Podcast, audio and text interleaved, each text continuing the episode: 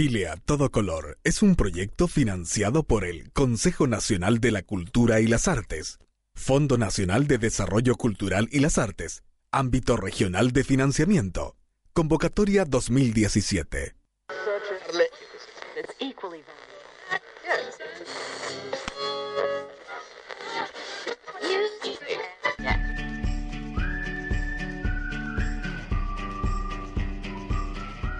El arco iris, las mariposas, el desierto florido, los frescos de la Capilla Sixtina, las telas de los pueblos autóctonos, el quetzal de Guatemala, el lapislázuli de Chile, el cerro de los siete colores de Argentina, la rana roja del Cauca colombiano, el pavo real, los carnavales de Barranquilla o Río de Janeiro, el show de Tropicana en La Habana, el escenario de un programa de radio. Las cosas hermosas de la vida siempre están a todo color.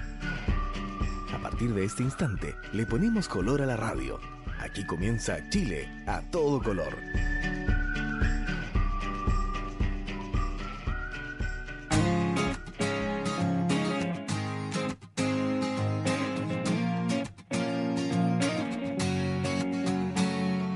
Hoy pagué las cuentas, arreglé un poco el jardín, decoré con flores como te gustaba a ti, de comer chatarra ya dejé y de ver la tele hasta dormir. Deje el cigarrillo, ya no me sabe el café. Como a mí me gusta, solo a ti te queda bien. Ya la bicicleta la arreglé y por ti empecé a estudiar francés. Y traerá tu amor la primavera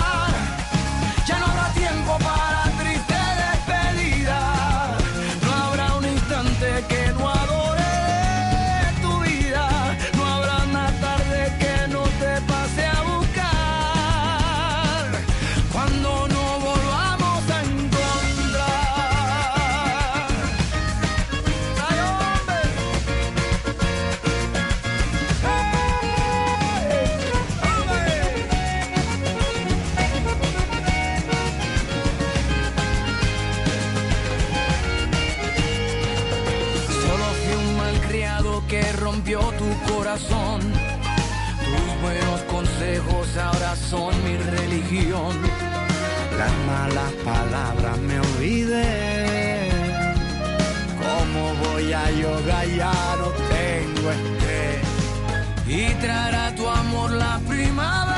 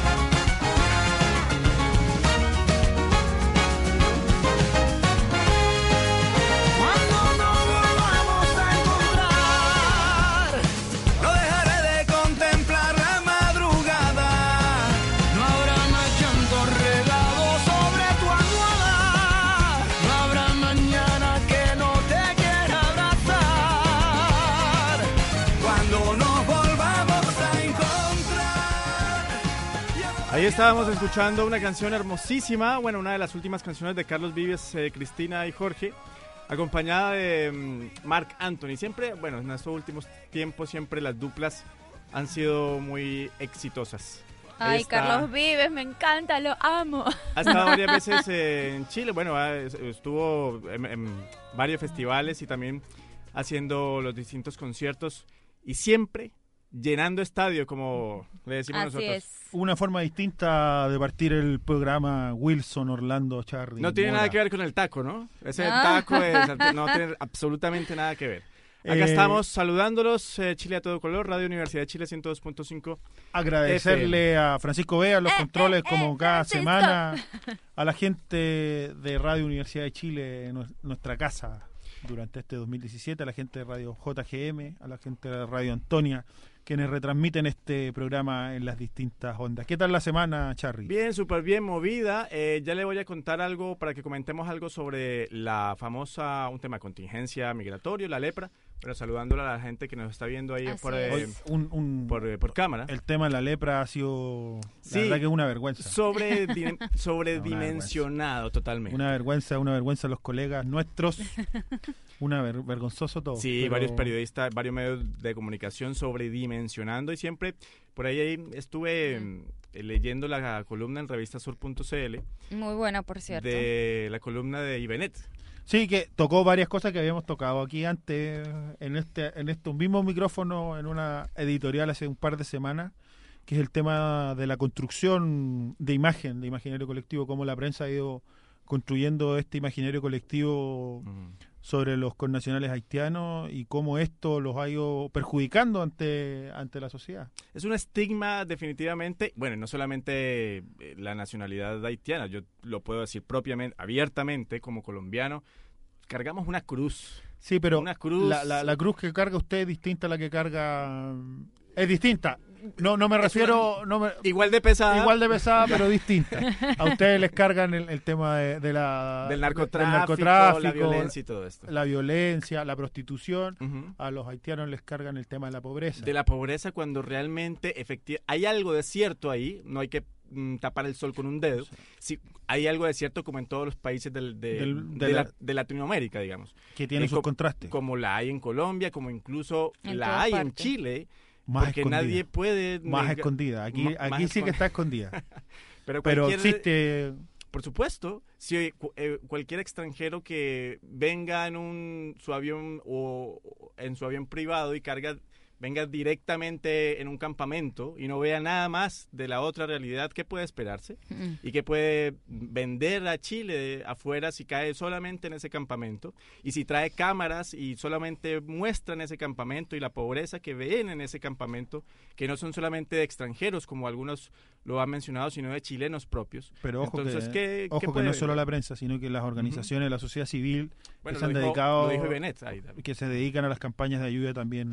Lo que habla, que lo que, de esa miseria. y también entonces convertimos esto como una dis- lo que llaman discriminación positiva, que para mí sigue siendo discriminación de todas. Claro, todas. como el, ¿Cómo Ahí me perdí. Claro, como, el, como el pobrecito hai- haitiano que no... o sea, es que esa claro. imagen de pobrecito finalmente lo- los lo- los perjudica y se termina discriminando. Sí, Pero por- por, claro, eso por se supuesto. llama discriminación positiva, O sea, está- no, la, está- la- la- la discriminación positiva es cuando tú discriminas para, para generar un, un beneficio. Pero en este pero caso es, pero es, es- es va- discriminación. claro, o sea, discriminación, pero en este caso es para un perjuicio, no para un Y- beneficio. Y lo otro que me pareció es que esto fue, eh, sorry que lo diga, pero muy bíblico cuando la lepra y la que todo el mundo así como que a ellos. Yo digo, es como remitirse a los años 1600, o sea, Bueno, eh, casos de 2000. lepra, la lepra no se ha extinguido definitivamente. No. no, Claro, obviamente. pero el hecho de cómo el ser humano no hemos aprendido la lección, o sea, cómo llegar como cuando eh, en la Biblia que para que las tema- personas que sean que, que tema no crean en la- eso no es la como lepra. ficticio. El tema de la lepra, da lo mismo la enfermedad. Por eso Antes te- fue la tuberculosis, Por eso, hoy pero día por fue la eso Y te- van a ver lepra, otra, y van a ver y otra. mañana... Pero sí, por eso te estoy diciendo que la gente no ha cambiado, porque así como en esa, en esa época rechazaban de manera contundente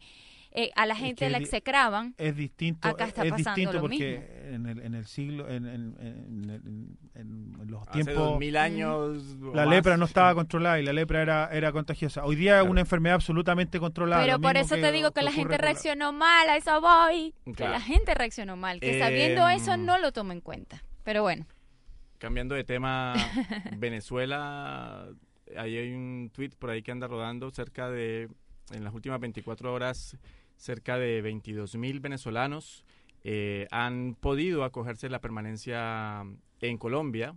Colombia, lógicamente, por ser el país fronterizo donde mucho Más, más, sí. venezolanos hay.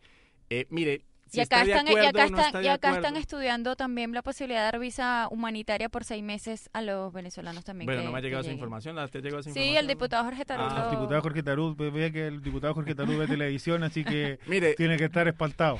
Si él se informa solo por la televisión, no el Sí, diputado Jorge Pero Sí. es que él fue el que propuso la Alguien idea. puede decir, mire, el gobierno eh, puede estar a favor o en contra del gobierno venezolano. Yo no discuto ese tema acá.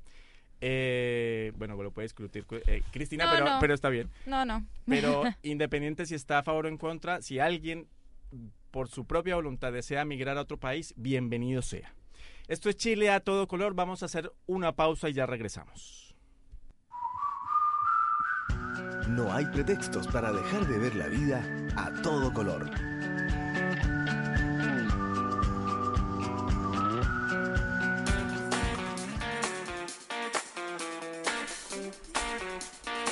Radio Universidad de Chile 102.5 FM. Estamos en Chile a todo color. ¿Quiénes eh, tenemos en línea, Jorge? Vamos a conversar con Ana Vanessa Marves. Ella es fundadora y directora del proyecto Música para la Integración. Ella es una músico venezolana. Ana Vanessa, ¿cómo estás? Buenas tardes, bienvenida a Chile a todo color. Hola. Hola, buenas tardes. Muchas gracias por la invitación. Cuéntanos un poco de qué se trata este proyecto Música para la Integración. Bueno, fíjate, eh, el proyecto Música para la Integración es una iniciativa que hemos tenido para unificar justamente o integrar a todos los músicos extranjeros radicados en Chile, específicamente a los músicos académicos, ¿ya?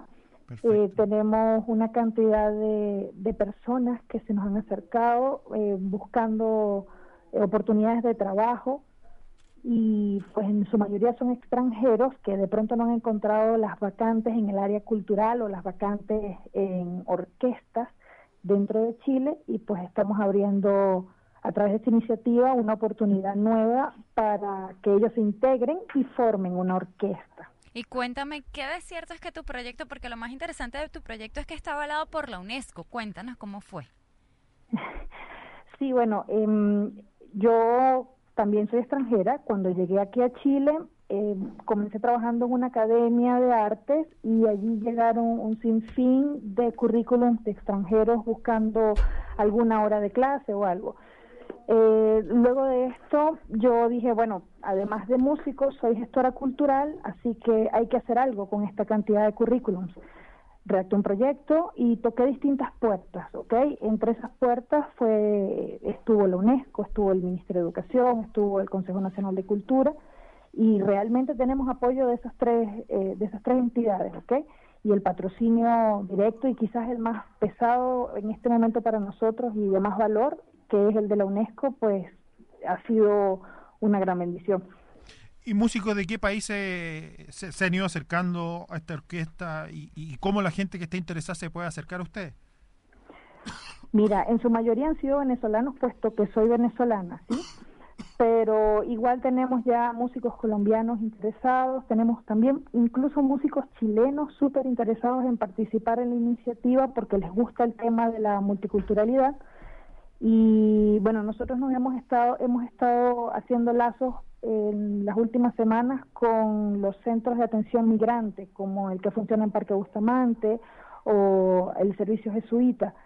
La idea es hacer un, llamado masivo y llevar esto ya a, incluso a las distintas embajadas para que los músicos que estén interesados por los momentos en trabajar con nosotros, integrarse y compartir todo este mundo multicultural musical, pues se acerquen a nosotros.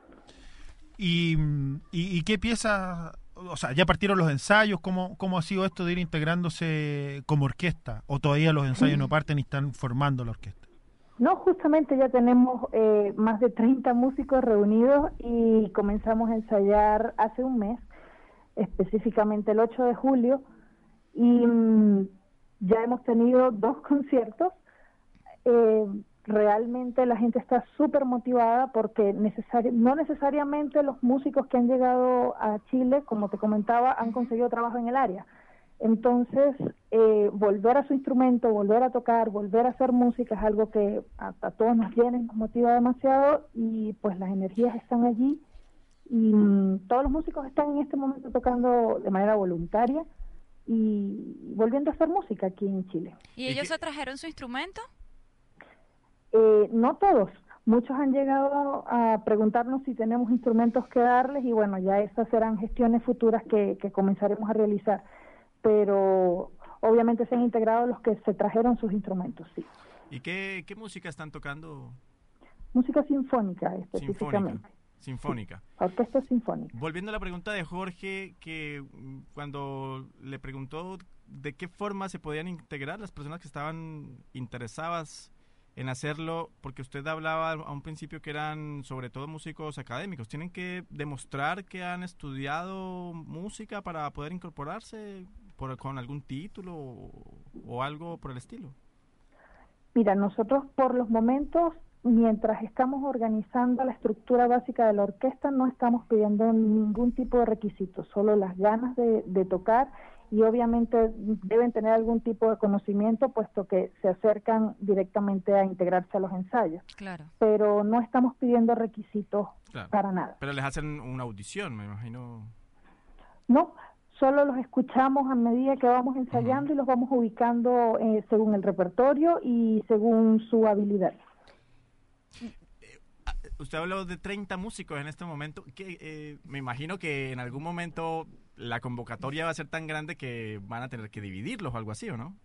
Estamos ya dividiendo el proyecto en formato de orquesta tutti y formatos de orquestas más pequeñas, es decir, Camaratas eh, grupos y eso. de cámara, sí, grupos de cámara, formato de orquesta de cuerdas, orquesta de vientos, porque realmente sí, son bastantes los músicos. Y tú piensas, hab- hablando que yo sé que es orquesta sinfónica, pero habrá la posibilidad, ya que precisamente estamos hablando de música, eh, que puedas también conformar un orfeón.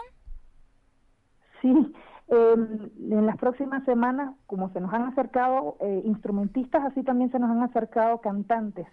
Y mm, efectivamente ya está la iniciativa y en las próximas semanas vamos a estar haciendo la convocatoria también abierta a los cantantes para hacer un coro sinfónico o un coro polifónico. Ah, eso me parece muy bien. Explícale a la gente porque no todos entienden el lenguaje musical a profundidad. ¿Qué sería un coro polifónico y qué sería un coro sinfónico? Mm, Depende de, de, la, de la perspectiva en la que lo veas, pero relati- en relativas cuentas es más o menos lo mismo. Son coros que se encargan de o cantar a capela o cantar con una orquesta sinfónica. ¿Y, y cómo, ha sido la, cómo ha sido la recepción en sus presentaciones? ¿Cómo los ha recibido el público? ¿Y dónde se han presentado? Cuéntanos un poco cómo, cómo se fue dando esa experiencia. Mira, hemos tenido dos presentaciones dirigidas hacia la comunidad venezolana, dado que la mayoría de los músicos que nos hemos integrado somos de, de esta nacionalidad. Y bueno, en Venezuela tenemos, un, digamos, ese fenómeno de orquestas y de sistema de orquestas que, ha llegado al corazón de todos nosotros y que, mm, digamos, es muy respetado y muy admirado en nuestra comunidad. Entonces, estos dos primeros conciertos que fueron dirigidos hacia nuestra comunidad venezolana, pues yo creo que ha llenado de mucha alegría a muchas personas y pues el recibimiento ha sido para nosotros volver a recibir esa cantidad de aplausos ha sido lo más grande que hemos podido recibir luego de emigrar. ¿Y dónde están ensayando? ¿Cuál es la sala de ustedes de ensayo? Mira, estamos ensayando en Ñuñoa, en los espacios de la Academia Integral de Artes, que nos ha cedido muy cordialmente un guitarrista chileno. ¿ok? Y además de eso, eh, ahora la Iglesia Latinoamericana de Parque Bustamante también nos, nos ha cedido un espacio y comenzaremos a ensayar allí este sábado a las 6 de la tarde. Muy bien, sería bueno que, bueno, más adelante eh, podríamos escuchar algo de eso, eh, pero claro, ya en un estudio de grabación y eso. Sería Fíjate que es... muy difícil aquí en vivo. No, no, es imposible. Tendríamos pero- que hacer las radios antiguas, que esa, que en- la época, recuérdese Bueno, que cuando está la- empezaban los radios de teatro. Ah, la sala La máster. sala máster está aquí. ¿Verdad, Bria? Mira, te- tenemos otro dato por ahí, la sala. Es una Mira, y lo otro que hay, que hay que comentar es que el sistema de orquesta en Venezuela, que es del maestro Abreu, también tuvo en sus inicios en el proyecto a muchos profesores y doctores en música chilenos. Eh, que ellos cuando se fueron de acá, muchos de, las, de los chilenos que eh, se fueron para Venezuela eran músicos también, bueno, graduados de universidades, eh, como la Universidad de Chile, y que incorporaron este sistema, obviamente también en conjunto con otras nacionalidades. Entonces tu proyecto es bastante ad hoc con lo que ocurrió en Venezuela también. Entonces tú en cierto modo estás como replicando en, en, en, en esto que estás haciendo ahora. Tú sabías eso, Sí. supongo.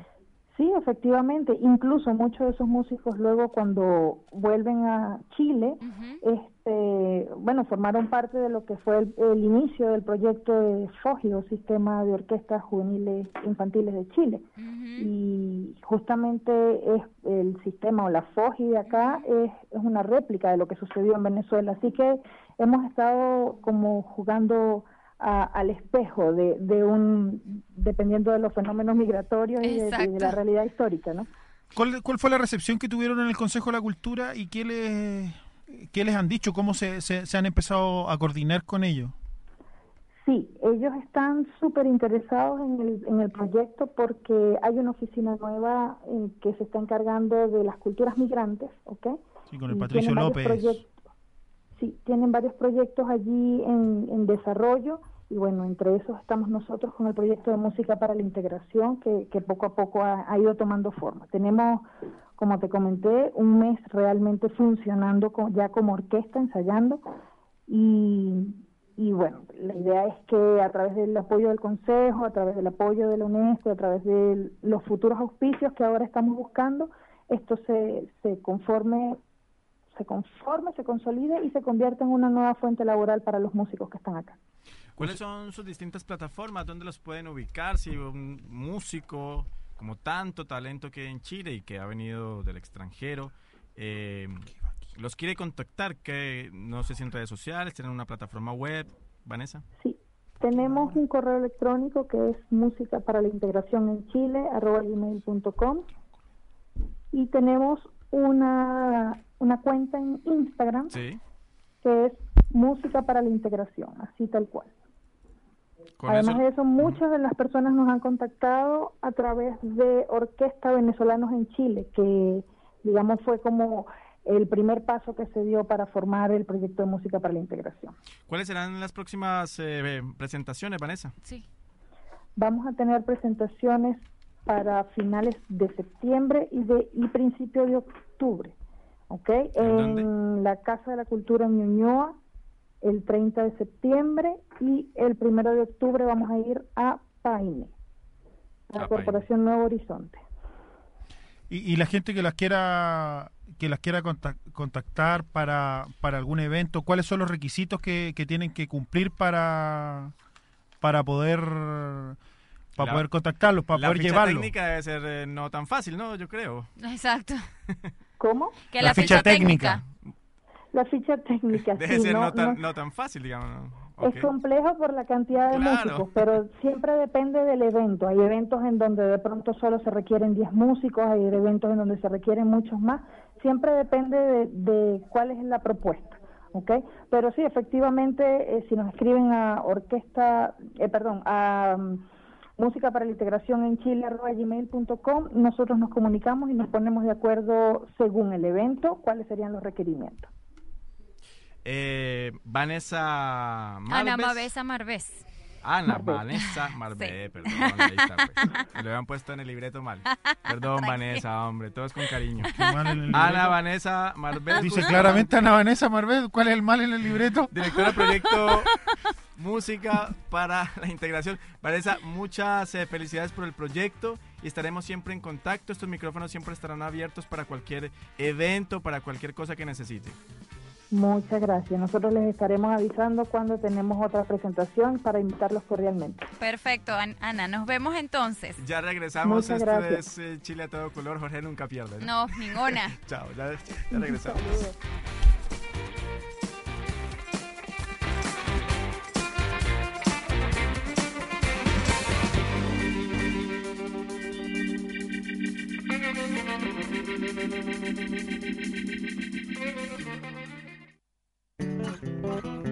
Si eres amante de la lectura y de nuestros autores nacionales, te esperamos en la librería del GAM Chile en Libros. Centro Cultural Gabriela Mistral, edificio B, Metro Universidad Católica. La librería del GAM Chile en Libros en el Centro Cultural Gabriela Mistral.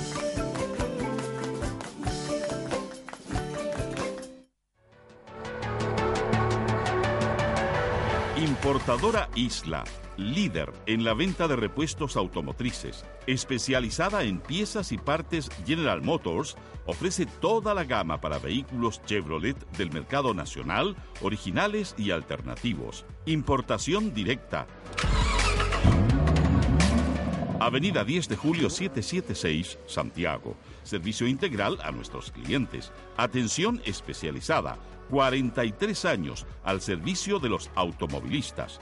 Teléfono 22 22 26 402. Importadora Isla, 10 de julio 776.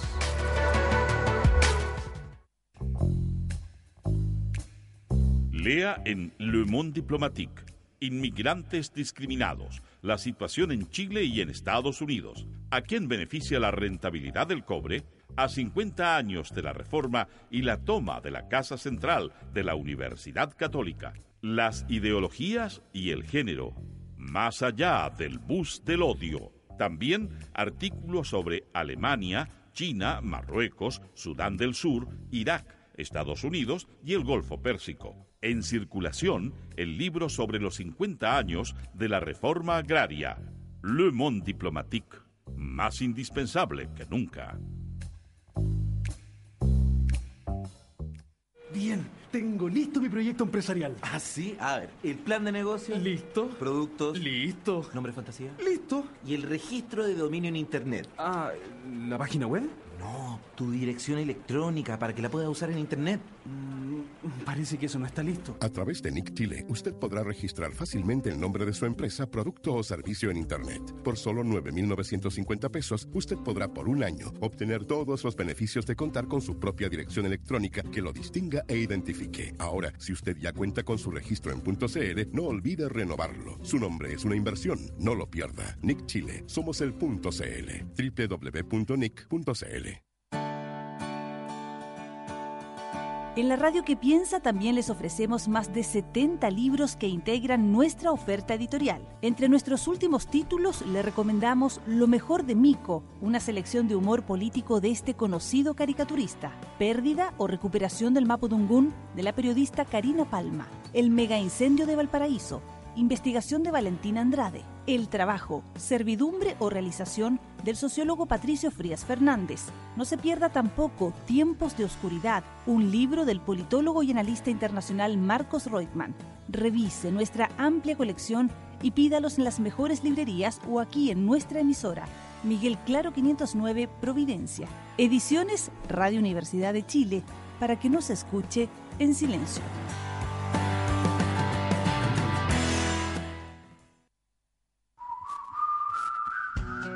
Pintamos el país de banderas, de colores, de acentos, de culturas. Juntamos el mundo en Chile.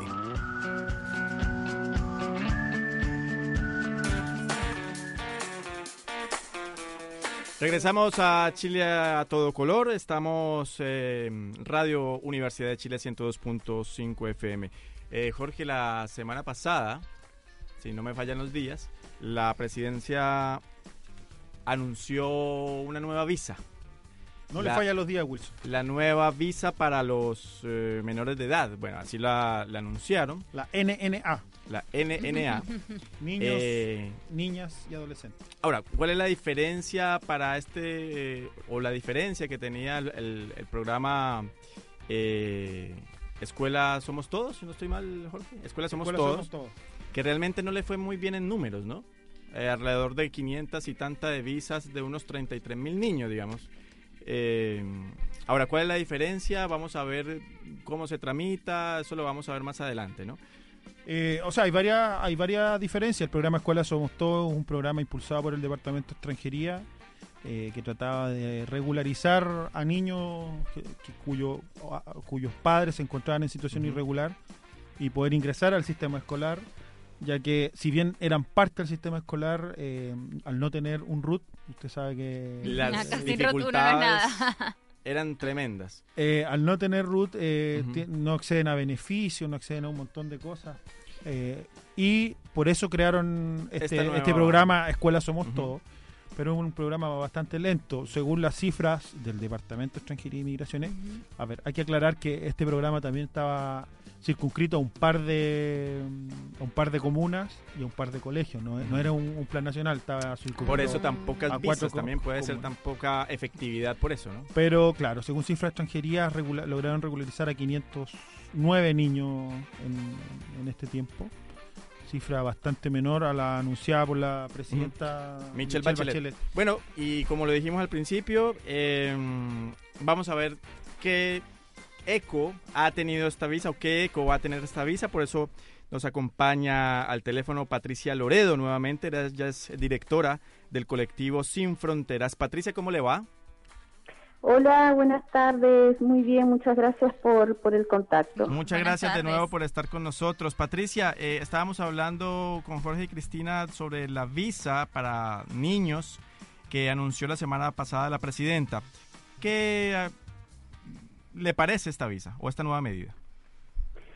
Mira, en principio creemos que toda acción que realice el Estado, la sociedad civil en, en, avanzar a las garantías de derechos, especialmente grupos tan vulnerables como la niñez en Chile, es un aporte eh, y, y después como de, de esta digamos anuncio que, que se dio en relación a la visa sí nos hemos quedado la verdad con, con una se puede decir con una frustración en relación a eh, lo que en la práctica o la aplicabilidad de esta visa em, eh, como la deuda que deja, ¿no? Porque en principio el tema de, de, hacer una nueva visa, nosotros esperábamos que efectivamente sea una visa que, eh, tal como nosotros la veníamos impulsando hace un tiempo atrás con el Departamento de Extranjería, el único requisito que, que, se, que se deba tener para esta visa sea que sea eh, una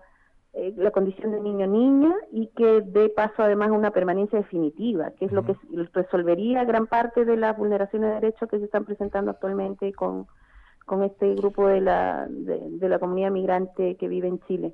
Que esto iría Y acorde con todos los tratados internacionales que ha suscrito Chile y que hoy se, se vulneran, como los de derechos del niño. Y, Fundamentalmente, la Convención de los Derechos del Niño eh, es una convención que, que eh, compromete al Estado chileno a eh, homologar derechos a todos los niños y niñas eh, en función del principio de no discriminación. Y eso no pasa y no ha pasado todo este tiempo en los distintos gobiernos que han, eh, han ido eh, eh, teniendo la migración como un tema como parte de su agenda y sus planes de, gobierno. Tampoco durante este gobierno se ha hecho realidad eh, este interés eh, como de homologar derechos a los niños y las niñas. Entonces, lo que viene a hacer esta visa en realidad no es nada distinto de lo que eh, ya existía. De hecho, existe una visa que es la visa eh, temporaria por motivos de salud, que eh, garantiza a los niños y niñas tener una visa temporaria por- durante un año eh, completo eh, y que lo puede obtener cualquier niño o niña, no, no solo si está o no estudiando eh, en el sistema educativo, sino incluso desde los primeros meses, si fuera el caso, eh, el ingreso de, de estos niños y niñas a, a territorio chileno. Entonces, eh, en la realidad, eh, este tipo de visa que se ha hecho ahora, que se especifica que es una visa temporaria, renovable por un segundo año, no es una, eh, un cambio, digamos, determinante, ¿no? Bueno, lo que anunció la presidenta es que eh, se otorgaba la visa independientemente de la condición migratoria de sus padres, ¿no? Sí, pero esa, esa situación de otorgar visa a los niños, independientemente de la situación migratoria de sus La- padres, ya está resuelta hace varios visa, años atrás. Con los temas de la con visa de el salud. tema de la visa de salud, con el tema de la visa de estudiante, que De son medidas somos todos. anterior incluso a la escuela somos todos, porque la visa de estudiante, eh, el primer con- gran convenio que se hace público es el año 2005. Quizá, Desde quizá, esa fecha ya está resuelto el tema de visa a los niños, independientemente de la situación migratoria de los padres. y, y esta opción de poder de poder optar a, la, a una visa definitiva al cabo de un año no, no es un, un avance. Eh, según los documentos que han circulado en relación a esta nueva visa, eh, que, que también hay, hay muy poca información, todavía no se ha, No está disponible. yo creo, eh, claro, no, claro. no se ha difundido, eh, pero hay una eh, que es la circular que se firmó eh, el mismo día, me parece, del, del anuncio o un día antes, dice explícitamente que esta visa va a ser renovable por un segundo año más, eh, como visa temporaria. Bueno, O sea, lo que la- pasa es que el reglamento de extranjería Disculpa. dice No, pero que en la circular, en la circular 16, que fue la que le envió el, el gobierno a, lo- a, lo- a las distintas intendencias y gobernaciones provinciales, señala que, firmada por la, por el- la jefa del Departamento de Extranjería subrogante, señala que esta visa al cabo de un año eh, podría transformarse en, en definitiva. Lo que pasa es que así dice el reglamento. El reglamento dice, el reglamento de extranjería dice que cualquier visa temporaria de un año, Ya no menos de un Ajá. año, sino de un año, puede postular a la permanencia definitiva. Sí. Es que no, no es nada nuevo ahí. Cualquier visa temporaria, llámese como se sea. Pero espérate, Patricia, entonces aquí al postular a la definitiva, el hecho de tener a los padres con sin visa le generaría un problema, ¿o no? Siempre, o sea, de hecho, el resolver la situación de los niños no garantiza que los niños tengan igualdad de derechos, ¿ya? Porque la mayoría de la política pública en materia de infancia está asociada a la responsabilidad de los padres, o sea, para obtener cualquier tipo de apoyo social, por ejemplo, desde el fondo DAS, que es el más vinculado a familias vulnerables desde el Ministerio del Interior, se eh, requiere que los padres eh, presenten un número de, de cédula de identidad. El registro social de hogares, que es la puerta de entrada a toda la política de protección social al, eh, del Estado chileno, requiere que los padres estén regularizados y tengan un, incluso un, un tipo de visa eh, de permanencia definitiva. Entonces, si bien es cierto, la visa para los niños y niñas, independientemente de la situación migratoria de los padres, es un avance en términos de que permite salud eh, más ágilmente, porque también el tema de salud ya estaba resuelto, solo que no existe. Mira, el tema de fondo, yo quisiera subrayar, es que al no existir una institucionalidad que garantice eh, eh, la gestión de las migraciones, nadie se hace cargo de que efectivamente estas eh, iniciativas que pueden ser este mismo tipo de, de- de visa para los niños se haga efectiva. Desde el año 2005 están las primeras convenios que se hicieron para que los niños tengan visa una vez que estén estudiando en el sistema de educación. Incluso hace pocos meses atrás hay funcionarios públicos y comunidad migrante que no tienen idea de esta información, ¿no? ¿Y dónde están, cuál es la institucionalidad encargada de hacer efectiva eh, la aplicación de estas normativas? No existe, porque el DEM no es esa su, su principal su prioridad, tampoco tiene el presupuesto, tampoco da el ancho como para gestionar políticas públicas. Entonces, eh, por eso nosotros hacíamos como, o subrayábamos la necesidad de que este tema del lanzamiento de esta visa, que si bien es un aporte, pone aún más en evidencia la necesidad urgente de una legislación que incluya una nueva institucionalidad, porque si ya con las iniciativas que venía dando el Estado en términos de esta visa de estudiante, después la temporaria por salud, la visa para las mujeres embarazadas, ninguno de esos convenios se aplicaba a cabal- a cabalidad porque justamente no existe esta eh, eh, institución del Estado que garantice que estas eh, normas eh, se cumplan.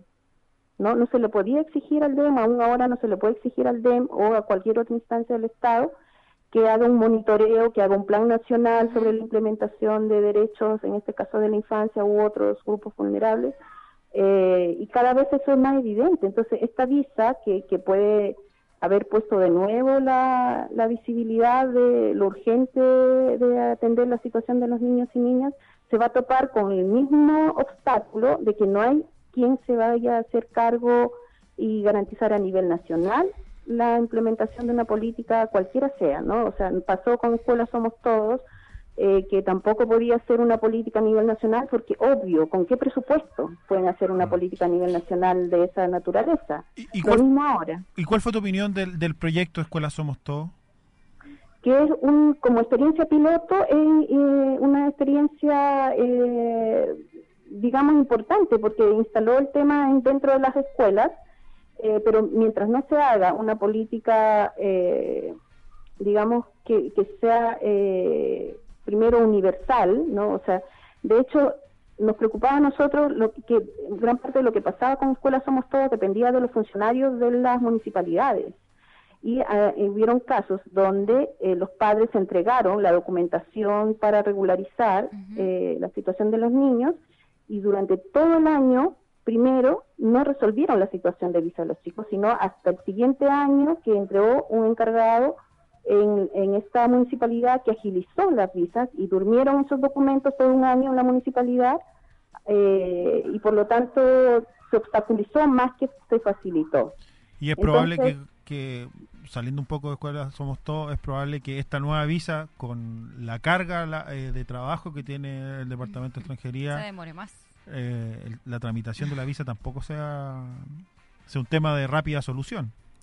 Totalmente, o sea, yo diría no es solo probable, o sea, es lógico y esperable que el, eh, el sistema de gestión de, de solicitudes de visa colapse cada vez más, Eh, ¿no? a Porque eso iba. no, no, no hay ninguna garantía de, de que una nueva iniciativa vaya con nuevos responsables, con, con un, eh, encargados y, y presupuestos que corresponden para algo así. De hecho, ya el sistema actualmente, eh, tal como está eh, funcionando y recibiendo la solicitud de visa, ya colapsó hace rato. O sea, es más que evidente. Las, las filas que hacen los hermanos migrantes es totalmente indignante.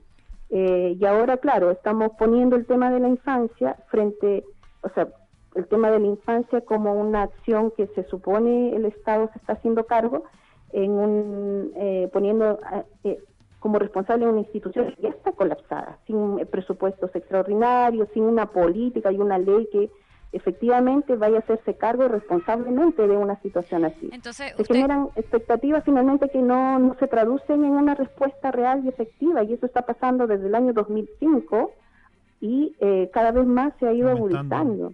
Entonces, ¿usted cree que esto al final, porque están como que en cierto modo jugando con, con, con el corazoncito de la gente, porque una vez que salió la noticia, todos, porque eso se veía en las redes sociales, sobre todo los que estamos en, en esto del mundo migrante, y de una vez, sí, sí, no hay problema, mete a tus hijos y aquí y allá, y como, una, co- como la panacea.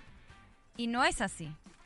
No es así justamente porque ni siquiera hay una claridad, un, un reglamento para la implementación de esa nueva visa que se haya difundido. De verdad, para nosotros es frustrante, no queremos ser, eh, Aguafiesta. digamos, Negativo. a- aguafiesta, ni- pero tenemos, eh, en, digamos, el colectivo Sin Fronteras tiene su historia. Eh, 15 años de trabajo en la infancia y hemos visto cómo se ha puesto este tema de los anuncios, ¿no? Que, que ya a estas alturas creo que se ha produ- producido una política de los anuncios eh, de avances que en la práctica no se pueden, no se- nadie garantiza que se implementen. O sea, si es que, por ejemplo, esta visa temporaria por motivos de salud hubiera habido una política seria para que esta se implementara, en este momento ningún niño debería haber quedado sin visa. Claro. No hubiera sido necesario hacer ninguna nueva visa.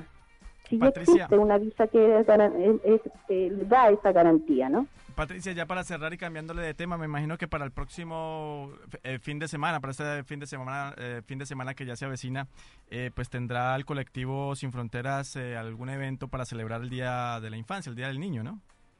Mira, sí, nosotros principalmente relevamos que este mes, agosto, es el mes de la conmemoración eh, en que se conmemora la ratificación desde el Estado chileno de la Convención de Derechos del Niño. Y en función de ese marco, estamos participando mañana en una marcha que se está dando, se está convocando a nivel nacional en distintas ciudades justamente para relevar eh, todos los desafíos que tiene el Estado chileno en materia de infancia, especialmente con el tema de la infancia migrante, que está más que evidenciada que es uno de los grupos que tiene mayores niveles de pobreza, y eso está ya demostrado, mayores niveles de exclusión, de racismo y todos los temas de exclusión que vienen asociados a ello.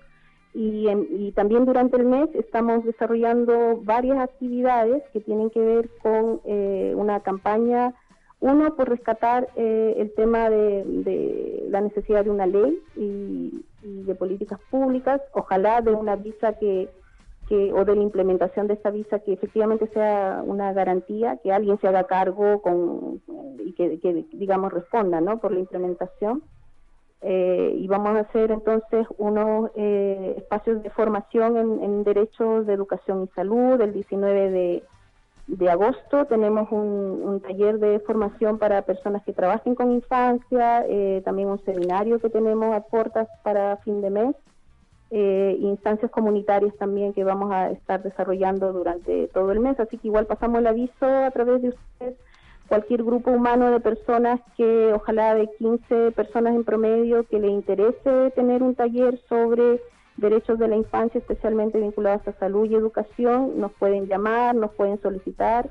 Eh, este taller que vamos a estar desarrollando especialmente durante el mes de agosto en distintos espacios donde nos lo soliciten. Patricia Loredo, directora del colectivo Sin Fronteras, muchas gracias por estar con nosotros. No, gracias a ustedes. Un saludo a todos los niños y niñas que hubiera eh, alguno escuchando. Mucha esperanza para nuestras comunidades migrantes. Muy y bien. fuerza, ¿no? Porque es eso lo que nos va a permitir ir, ir avanzando en, eh, en, hacer de Chile un país efectivamente inclusivo y con el reconocimiento y respeto a todos los que hacemos Chile día a día. Ya regresamos. La música del mundo en el sur del mundo. Estamos a todo color.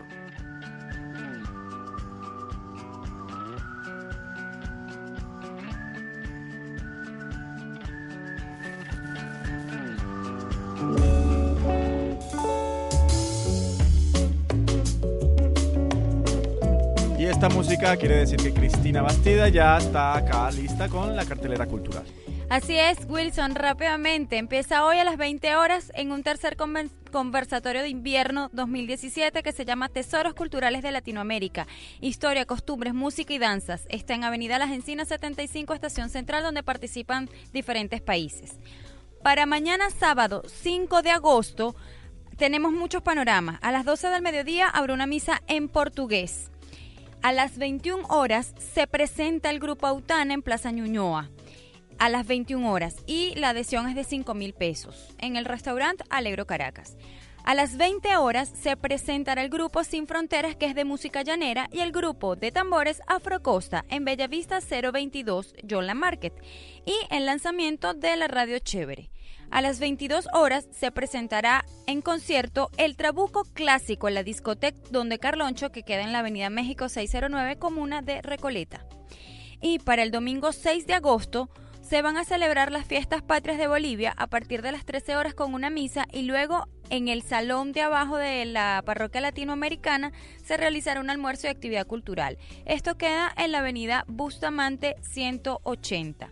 Hablando de Bolivia, Esto Jorge. es- Estamos haciendo... Pero, ajá, y antes de terminar, que esta es la, la información, vamos a decir información oficial para todas las mujeres migrantes. Ah. El Ministerio de la Mujer y Equidad de Género para la próxima semana, sábado 12 de agosto, de 9 de la mañana a 1 de la tarde en el Hotel Fundador, va a realizar un encuentro solo para mujeres migrantes. Ya. Así que las que quieran participar, por favor llamen al 2269-61856 o escriban a torrealba.arte.gmail.com.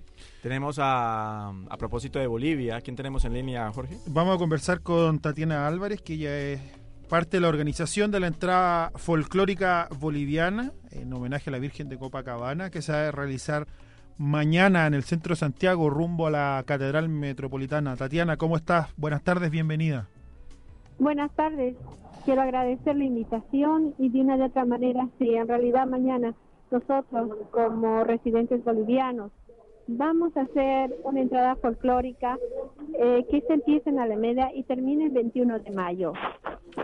cuéntanos un poco cómo se ha ido desarrollando esta entrada folclórica que ya lleva varios años y todo y, y- y año a año ha ido creciendo y, y ha llenado de color el Mucho centro público, ¿no? Mucho el público. centro de Santiago con, con los bailes y, y- Mucho color. Bueno, en realidad es así. Te comento que en el año 1999 se hizo la intronización de la Virgen de Copacabana aquí en la parroquia italiana de migrantes. Y de una u otra manera ellos nos acogieron con mucho amor, eh, con mucha hermandad. Y fue creciendo poco a poco, que hoy en día los participantes llegan a ser aproximadamente 3.000 los danzantes y más Increíble, como ¿no? 1.200 entre las bandas. Y bueno, hay bandas que vienen desde Bolivia, hay grupos que se integran de Perú, Colombia. Y bueno, hay que recalcar que este año, con la bendición de la Virgen, porque esto es espiritual y pagano, van a participar hermanos de Haití, que nos llamó la atención el querernos, el de querer confraternizar también. Qué bonito. eh, ¿a qué hora parte mañana esta esta entrada folclórica? Se inicia la entrada a las 10 de la mañana y está prevista hasta las 4 y media de la tarde, donde van a participar 32 grupos, de los cuales eh, son bolivianos, peruanos y muchos chilenos a los cuales nosotros tenemos que agradecer la integridad, el gusto por nuestro folclore y el colorido de nuestra música. Estamos muy agradecidos por la acogida, eh, por habernos ah, acogido tan bien, más que todo por ser una fiesta cultural, religiosa y pagana. Es una manera de nosotros, de los bolivianos, agradecerle a la Virgen el estar en este hermoso país y también poder integrarnos con nuestra cultura, nuestro folclore y nuestra música. Y agradecer también el respeto mucho de la de, las autoridades chilenas que se han portado muy bien con nosotros, con tanto con los permisos, la programación, con carabineros. Hemos sido muy bien acogidos y eso se agradece de corazón. ¿Tú, Tatiana, perteneces a alguna comparsa en, en particular? Porque entiendo que estas organizaciones son rotativas. Perdón, disculpa, no te escuché bien. Que si perteneces a alguna comparsa en particular, porque entiendo que, que- que la organización del evento va rotando entre las distintas comparsas que hay en Chile.